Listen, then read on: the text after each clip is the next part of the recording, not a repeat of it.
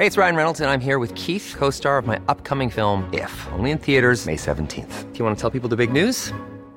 All right, I'll do. Sign up now and you'll get unlimited for $15 a month in six months of Paramount Plus Essential Plan on us. Mintmobile.com slash switch.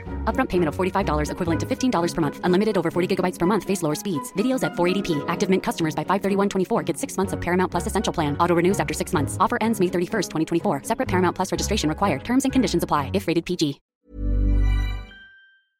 Ayer el subsecretario de Salud Hugo López Gatel informó que la Organización Mundial de la Salud desaconseja el cierre de vuelos provenientes de, otros países, del Reino Unido en particular. Se refería al tema de la nueva cepa del coronavirus que se identificó originalmente allá en el Reino Unido.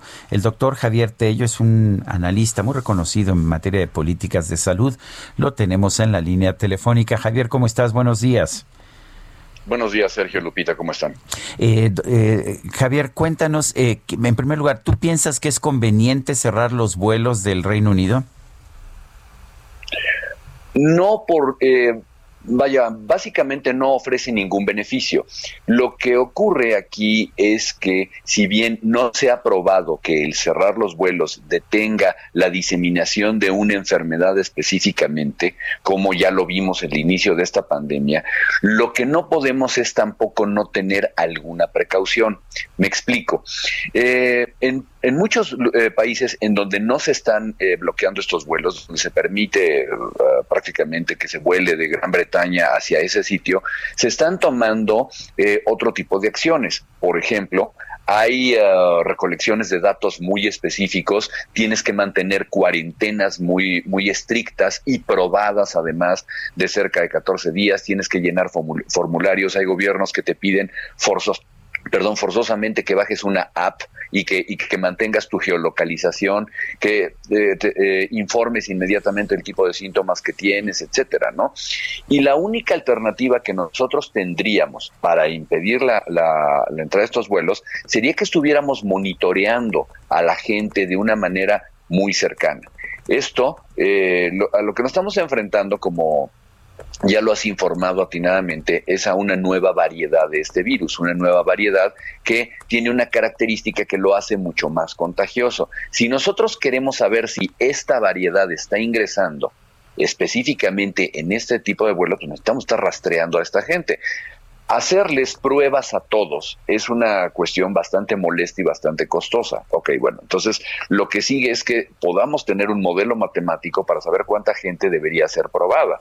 Y si no es así, por lo menos deberíamos estar rastreando a, la gente y, y, tener controles muy estrictos de quién está llegando. El problema, Sergio, es que no estamos haciendo absolutamente nada de esto.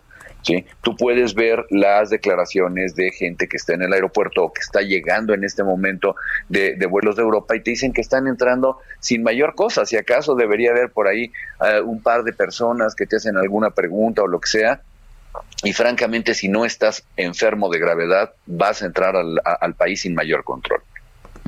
O sea que está bien que se mantengan los vuelos, pero ¿qué, ¿qué, deberíamos hacer? ¿Tomar temperaturas? ¿Ayuda a tomar temperaturas cuando hay tantos pacientes o tantos contagiados que son asintomáticos? ¿O qué más se podría hacer? Mira, una de las cosas que se han aprendido también es que el tomar temperaturas de manera aleatoria tampoco te ayuda en una detección epidemiológica. Lo que te va a hacer es decir, esta persona tiene temperatura por cualquier motivo, que puedes tener desde un resfriado común hasta una salmonelosis. Lo único que te va a decir, es, esta persona viene en este momento manifestando un síntoma, pero no te va a decir si esa persona se contagió en el aeropuerto de Heathrow o si esa persona ya eh, eh, venía muy asintomática y es uno de estos diseminadores que tenemos. Lo que nosotros necesitamos, y es aquí donde México tradicionalmente no ha hecho un, trabajo, es realizar pruebas, Sergio. Entonces, en, muchos lugares del mundo se están realizando pruebas preventivas a la gente que está abordando los vuelos.